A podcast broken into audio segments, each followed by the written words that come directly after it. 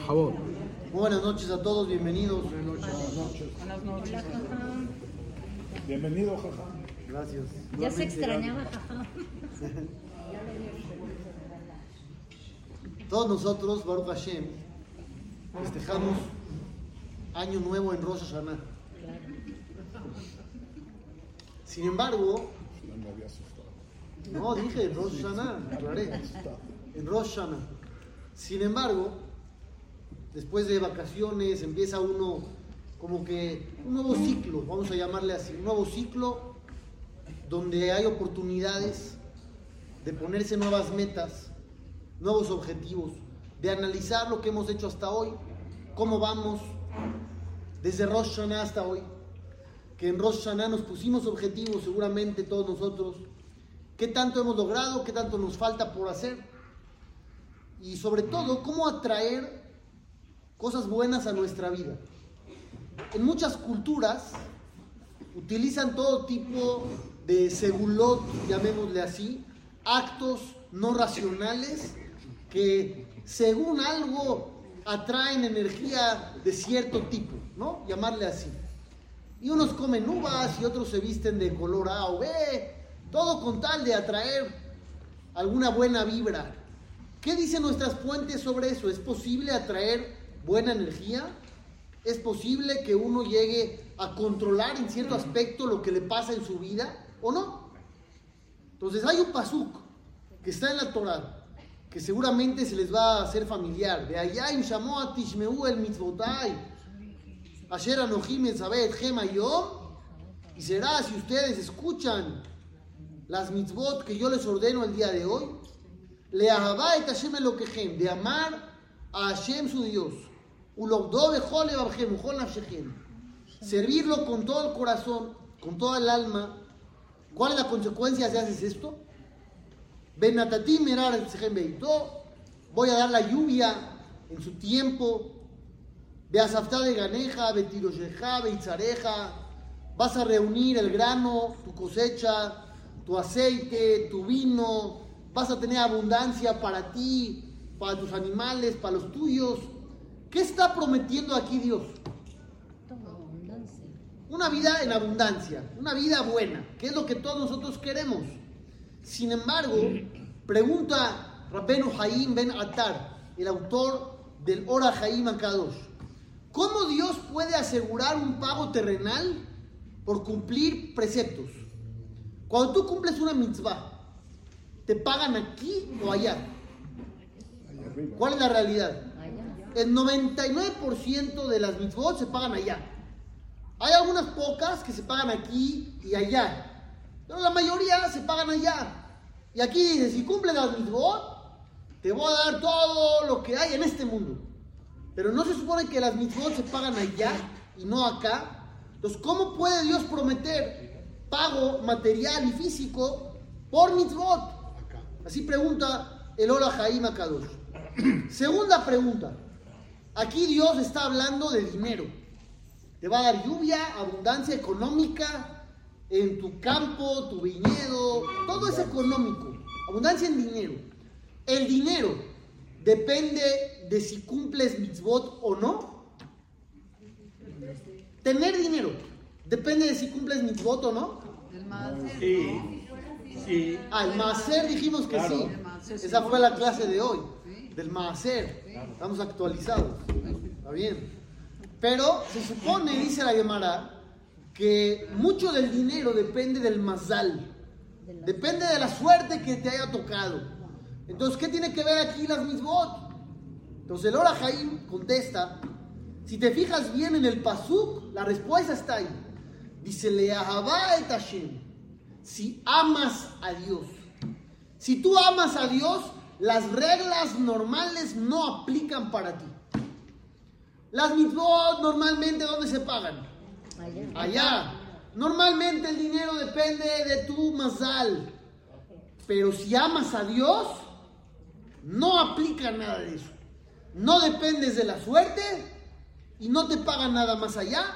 Te van a pagar también acá. Entonces lo que dice el Rajam es un tip para atraer abundancia a tu vida, amar a Dios. Todos los que estamos aquí vamos a decir, no, pues yo sí amo a Dios. Pero hay que preguntar si es real. ¿Cómo lo amo? Si es un amor verdadero, ¿Cómo lo hay que demostrarlo con hechos. Un amor artificial no es un amor real. Hay mucha gente que tiene amor al pollo o al pescado. Le dicen, yo amo el pollo, yo amo el pescado, yo amo la carne. No, no amas a la vaca, ni a la gallina, ni al pez, porque los matas para comértelos. Te amas a ti. Y lo que recibes de ellos te da placer, por eso te gustan, pues no los amas. Es un amor artificial. Te amas a ti mismo. Hay que ver cómo amamos a Dios. Vamos a otro tipo, muy increíble, que está en la Gemara, en el Tratado de Shabbat. Habla de Shemuel, el Jajam Shemuel, no el profeta, el Jajam, que se llamaba Shemuel en la época del Talmud, y un astrólogo que se llamaba Ablet. Shemuel y Ablet estaban sentados juntos cuando de repente ven a unas personas que se dirigen a cortar caña de bambú.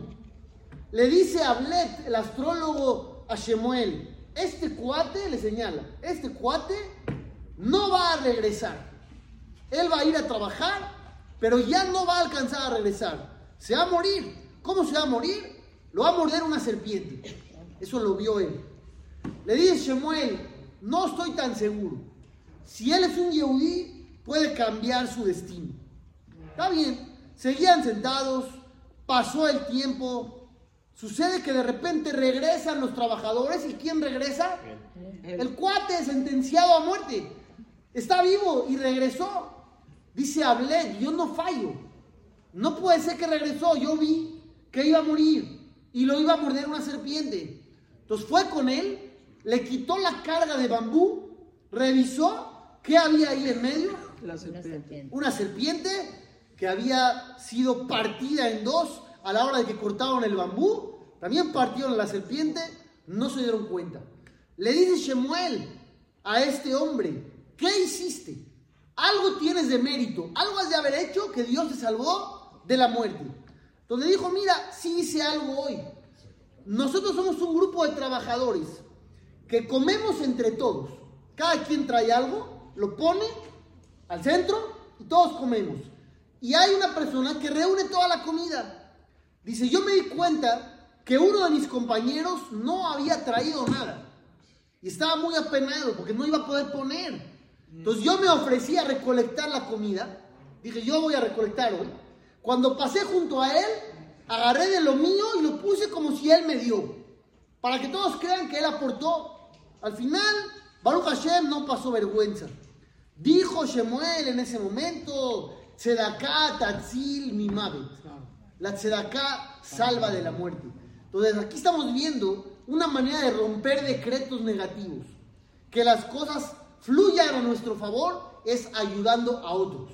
Cuando Dios ve que ayudas a otros, tu suerte también cambia. Hay una Gemara en Masejet Berajot, muy famoso, que es el tercer tip de esta noche que dice así.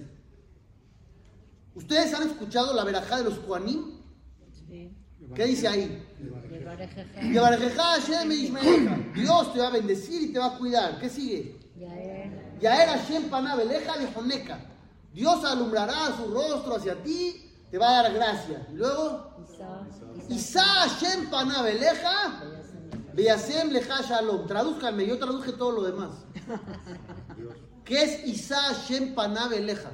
Volteará Dios. Volteará Dios. Volteará hacia ti, levantará, Bajará.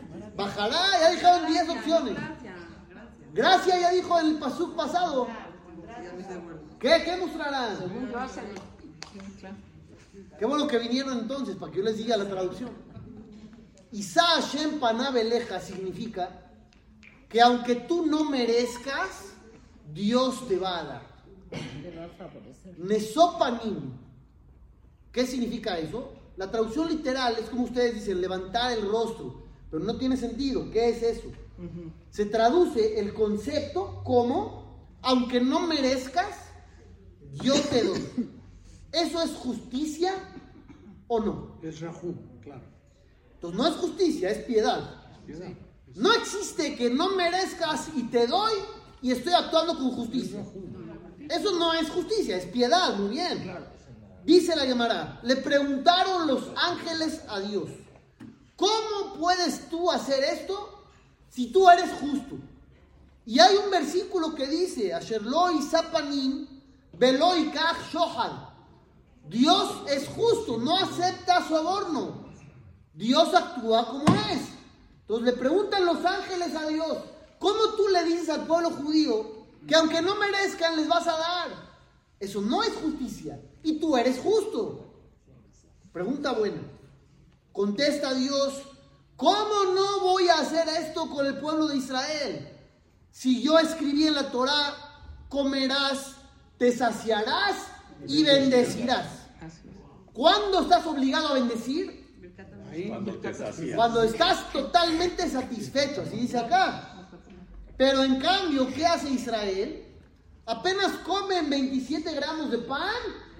Ya dicen Birkat Amazon. ¿Con 27 gramos te llenas? No, No, No, digan la verdad. no. no. Todos aquí, no, sí. No, no te llenas. Con todo y todo, bendecimos.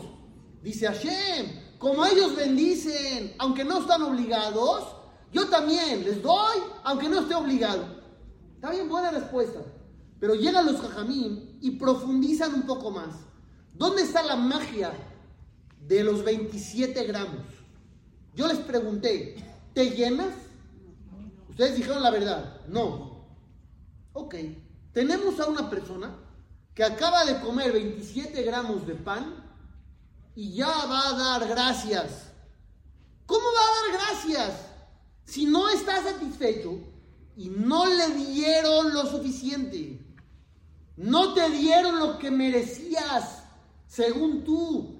Tú ve a casa de alguien a comer. Yo los reto.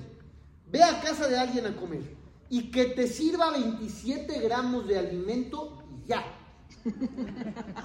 Y ya.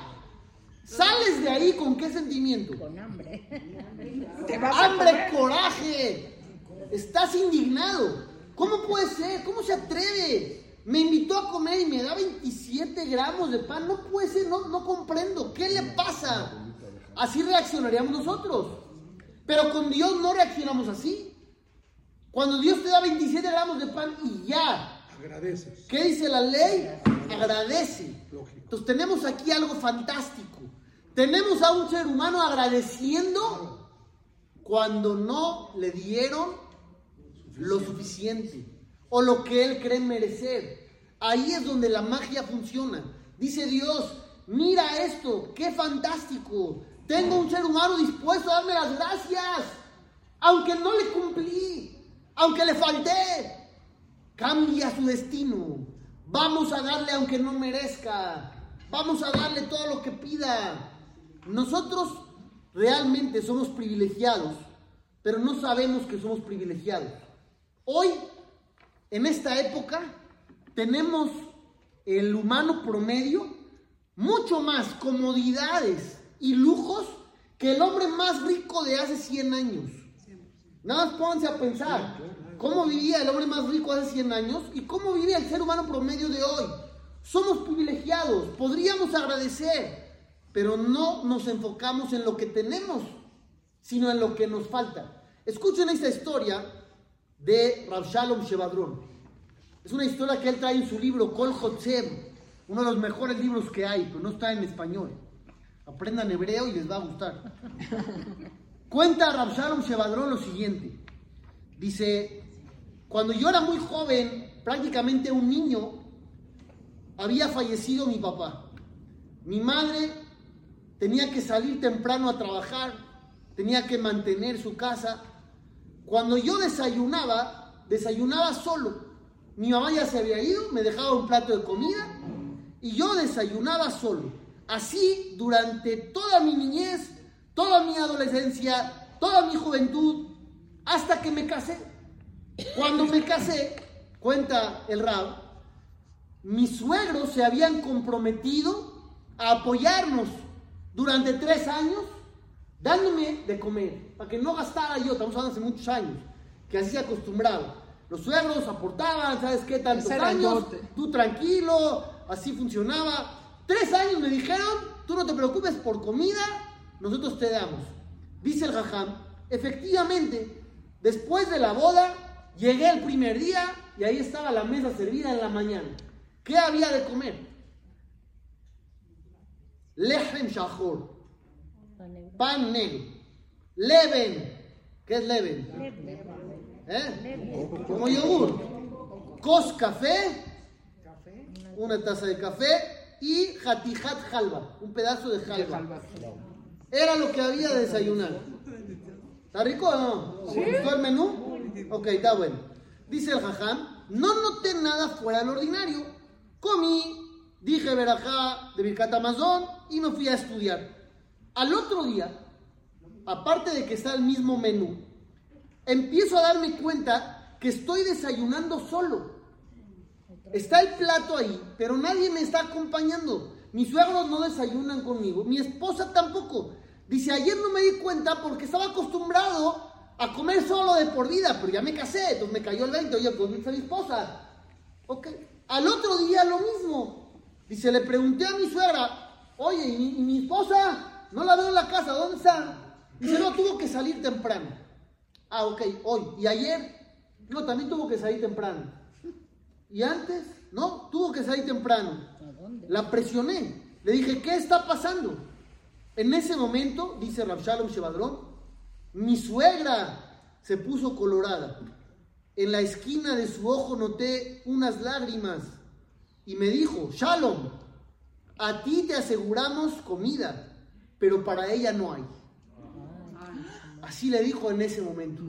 Dice Rabshalom Shevadrón, esta fue la casa donde mi esposa se crió, donde mi cuñado, Rabshlomo Zalman Noyerbach, era su cuñado, creció, y no nada más eso. Dice, cuando pasó el tiempo y saqué a la luz mi primer libro, mis suegros llegaron a darme un regalo, pero no había dinero. ¿Qué me regalaron por haber sacado mi primer libro? Una cuchara. Una cuchara. Ellos me dijeron que tenían dos cucharas y me regalaron la primera por mi primer libro y la otra la iban a guardar para mi segundo libro. Dice, hoy en día como con esas dos cucharas cada Shabbat en mi casa. Así crecieron personas de gran nivel, con carencias de este tipo que yo les acabo de describir, que todos dijeron Shema Israel, por favor, no. ¿Y nosotros qué tenemos? Todo. Todo. Todo de todo. Pero ¿qué valoramos? Nada. Esa es la pregunta. Baruch Hashem tenemos, pero ¿qué valoramos? No todo. Valoramos menos de lo que tenemos. Y el secreto, como dijo la llamada, es agradece, aunque sea poco, 27 gramos, y Dios te va a dar más, aunque no merezcas. Otro tip.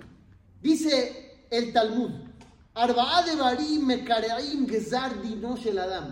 Barminan, si hay un mal decreto, hay cuatro cosas que uno puede hacer para romperlo. ¿Cuáles son? Tzedakah, como ya habíamos mencionado. Tzedakah, no tzedakah. Tzedakah con ain. ¿Qué es tzedakah? Clamar, pedir, con el corazón. Shinui Hashem, un cambio de nombre. Yeshua. Beshinui Maase, o cambiar tus acciones. Omrim, Shinui Makom. Y aquí dice también, cámbiate de lugar. Makom. Eso, el que cambia de lugar, cambia de suerte. ¿Quién de aquí se quiere cambiar de lugar? Estamos bien. Nadie, ¿verdad? Ok, Baruch Hashem, estamos bien. ¿Quién se quiere cambiar el nombre? No veo candidatos tampoco. Ok, nos quedan dos más fáciles. ¿Cuáles son? Será acá. Tzedakah, Estamos. Tefilá y cambios, tres, no dos, tres. Cambios también, ¿quién quiere cambiar? No va a decir. Dicen los Jajamim en el Midrash, Maasim también buenas acciones. No nada más el cambio de acciones, buenas acciones. Todo esto provoca que los malos decretos se vayan. No necesitas vestirte de ningún color. No necesitas comer uvas a las 12 de la noche. Necesitas echarle ganas a tus acciones. Dice el Midrash, Akadosh Barujú, Lokeach Shohar. Dios recibe soborno. ¿Pero qué acabamos de decir? Que no. Que no. Dijimos que no. Asher lo hizo panim, velo yikach shohad. no recibe soborno. Dice el Midrash, sí recibe soborno en este mundo. Allá no, pero aquí sí. ¿Cuál es el soborno que le puedes dar a Dios para que cambie tu destino? Teshuvah, tefilá y tzedakah. Las tres cosas. Cambio de acciones, mejorar, rezar y ayudar al prójimo. Esas tres son shohat. Dicen los jajamim lo siguiente: Bené, Hayeu, Mezoné, hijos, vida y sustento, la bizjutet miltar. No dependen de tus méritos. ¿De qué dependen? Del mazal. Dependen de la suerte. Dice el Ora Jaime Kadosh. Eso es para una persona que no está en la Torah de Dios. Pero alguien que cumple las mitzvot de Dios, le van a dar estas tres también.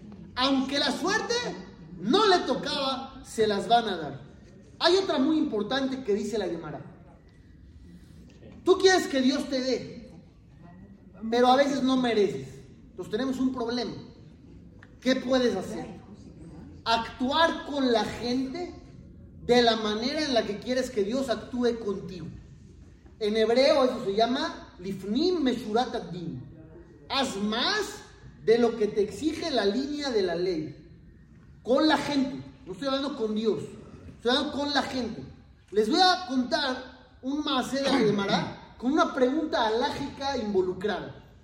Había un jajam que se llamaba Rab Papá. Este jajam compró un campo. ¿Está bien?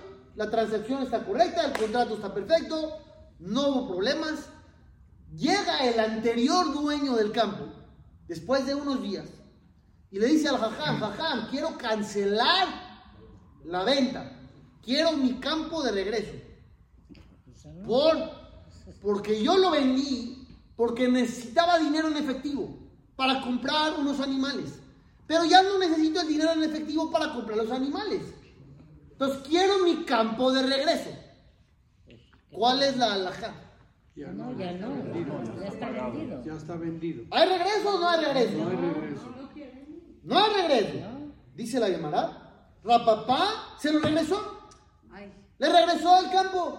Dice la Gemara. De aquí aprendemos que si tú vendiste algo con una idea y al final esa idea no se concretó, la venta se cancela. ¿Están de acuerdo con la conclusión de la Gemara? No. Pero ahí está que Rapapá regresó al campo. Entonces dice la Gemara, no, no, no saques ninguna conclusión aquí. La ley no es esa. La ley cómo es. Te quedas con Que la venta es venta. Y lo que hizo el Jajam, Lifnim. Él hizo más allá de lo que dicta la ley. ¿Qué quiere decir? Tú tienes la razón. Puedes tomar cartas en el asunto. Puedes quedarte firme en tu posición y vas a ganar el caso. O puedes decir, ¿sabes qué? No importa, va, órale. No pasa nada. ¿Qué pasa cuando tú haces eso? Es- Estás cediendo. ¿Qué hace Dios contigo? Va a ser lo mismo igual. El Benishai trae un más espectacular. Dice, una persona estaba de viaje. Mientras él estaba ausente, su vecino estaba en construcción, estaba en obra. Este hombre, el vecino, violó varias leyes a la hora de construir. Número uno, se pasó del terreno que le correspondía, invadió la propiedad del otro cuarto. Además de invadir la propiedad, se recargó de más. Con una pared afectó la pared de él. Aparte, construyó un baño de vapor, afectó también la humedad. Un desastre, dice el Benishai. Cuando llega este cuate de viaje y se da cuenta de todo lo que pasó, ¿qué hizo? ¿Qué hizo? Al Bedín, muy bien. Vamos al tribunal. Le dijo a su esposa, voy al tribunal, lo voy a demandar a este cuate. ¿Tiene razón o no? Claro, sí. Claro que sí, toda la razón. El hombre sale, se dirige al tribunal, pasan unos minutos y regresa a su casa. Y le dice a su esposa, ¿cómo te fue tan rápido? Le dice, no, ya no fui al tribunal. ¿Por? Ya no voy a demandar. ¿Por? Le dice, mira, te voy a explicar. En el camino me encontré con una levaya, estaban llevando a alguien a enterrar. Ese alguien, el fallecido, era uno de los hombres más ricos de la ciudad, que llevaba construyendo una mansión durante cuatro años, pero no la alcanzó a usar. Y ahora lo están llevando a su nueva casa. ¿Cuánto mide Un metro. la nueva casa? Un metro. Metro y medio por quién sabe, por dos, no sé cuánto mida, lo aleno, vayan, chequen luego.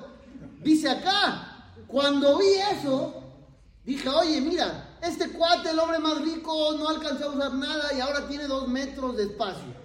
Yo, Baruch Hashem, ¿qué me quitó tantito?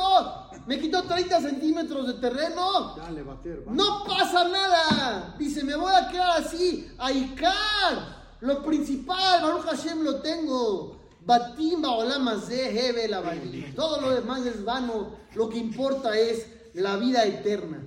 Eso es un caso donde alguien pudo actuar de una manera fenomenal, más allá de lo normal. Yo no les digo si lo deben de hacer así o no. Eso es decisión de cada quien. Claro. Hasta dónde quiere o no quiere ceder, decisión personal. La alajá te da la razón. Si tú vas al tribunal, ganas el caso a los 10 segundos.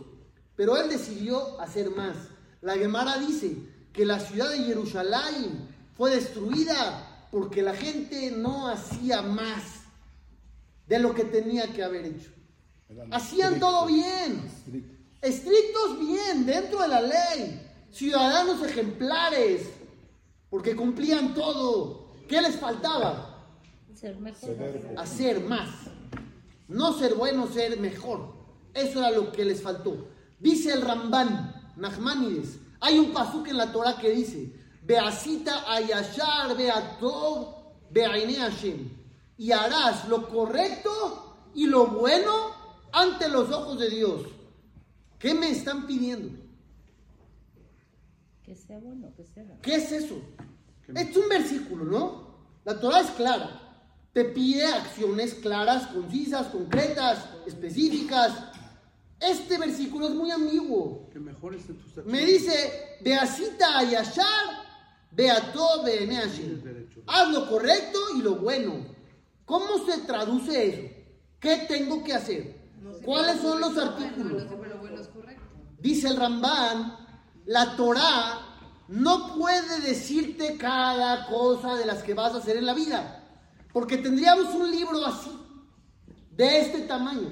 Porque tendría que de- descifrarse cada O acción más grande. o más grande. Entonces, ¿qué dice el Rambán? Lo que hizo Dios, dos cosas. Primero te puso ejemplos de lo que quiere que hagas. No seas chismoso. Un ejemplo. No seas vengativo. No seas rencoroso. No dejes al otro sufrir y te quedes sin hacer nada. No maldigas. Levántate por los ancianos. Son ejemplos. Después de esos ejemplos, ¿qué te dijo Dios? Beasita ayashar beato. Haz lo correcto y lo bueno. Cosas similares a las otras. Y se incluyen dos cosas más. ¿Cuáles son? Peshará. ¿Saben la palabra peshará? Y lifni meshurat ad-din. ¿Qué es una peshara? Hay un conflicto. Uno dice 200, otro dice nada. ¿Qué hacemos? ¿Sabes qué? Ni tú ni tú. Un arreglo, una mediación. Una mediación. Vamos a hacer mitad y mitad. Eso es una peshara. No ir con todo, todo o nada. Peshara, mira, ni tú ni yo, adelante. O lifnim meshurat. Hacer más allá de la ley. Dios te pide estas dos cosas. ¿Para qué? Para que Él haga lo mismo contigo. Cuando tú no merezcas, te va a decir Dios, bueno, va, va, no pasa nada. O te va a decir, aunque no te dé todo, te doy la mitad. Moshe Rabbenu, ¿qué le pidió a Dios antes de morir? Quiero entrar a la tierra de Israel para poder verla. ¿Qué le dijo Dios? No te dejo entrar, Pero te dejo verla. Sube al monte y obsérvala todo. No te doy todo, te doy una parte, porque tú hiciste lo mismo. Dicen los jajamín, otro tipo. ¿Quién de los que está aquí siente que Dios le debe? ¿O les da pena decirlo? No, al contrario. ¿Eh? Hazle shalom, muy buena respuesta.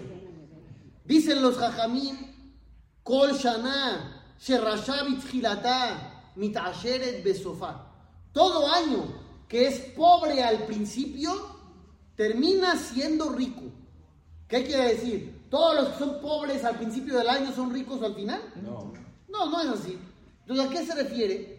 Dicen los jajamín. Cuando una persona se siente pobre en méritos, pobre en acciones, entonces cuando uno siente que no merece nada, Dios le da riqueza al final. Uno quiere tips para que Dios le dé, no sientas que Dios te tiene que dar. Si tú sientes que Dios te tiene que dar, ya empezaste mal. Ya. Estás exigiendo. Dice Hashem, mira este cuate. Dice que merece. ¿Qué vamos a hacer con él? Vamos a revisar. Vamos a checar. Vamos a checar. Y normalmente, normalmente no merece. Dice, porque todo lo bueno que has hecho, lo tenías que hacer de por sí. Es lo que dicen los jajamín. Y la mata Torah, de estudiaste muchísima Torah. Al tahzik vale atzmeja, kilekach no tzarta. No te creas que has hecho algo espectacular. Es. Al final hiciste lo que tenías que haber hecho, para eso te crearon. Entonces, cuando uno siente que merece, ya tiene un minus en la cuenta. Al revés, si empiezas a sentir que Dios te da por bondad infinita, Dios va a actuar contigo de esa manera. Según todo lo que estamos viendo hasta ahorita, mucho de nuestro destino está en manos de quién? Dios. En nosotros. De nosotros mismos. de nosotros mismos. Uno a veces cree que las cosas tienen que suceder de cierta manera y no funcionan. A veces puede ser un plan divino, efectivamente, o a veces puede ser que uno no está haciendo ciertas cosas que le podrían beneficiar. ¿Quieres cambiar tu destino? ¿Quieres romper malos decretos? Aquí está toda una lista de cosas que puedes hacer. Dios te dice, aquí está, pon manos a la obra, pero uno se distrae, no pone atención. Pasamos la vida de manera automática, piloto automático. Todo es rutina, todo es otra vez, todo es otro día, otro rezo, otra vez, otro, otro. Y hay cosas que si les pones atención, podrías beneficiarte enormemente.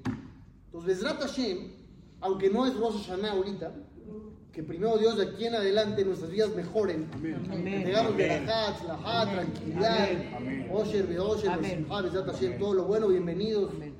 Nos vemos el siguiente lunes. Dios. Bienvenido. Gracias.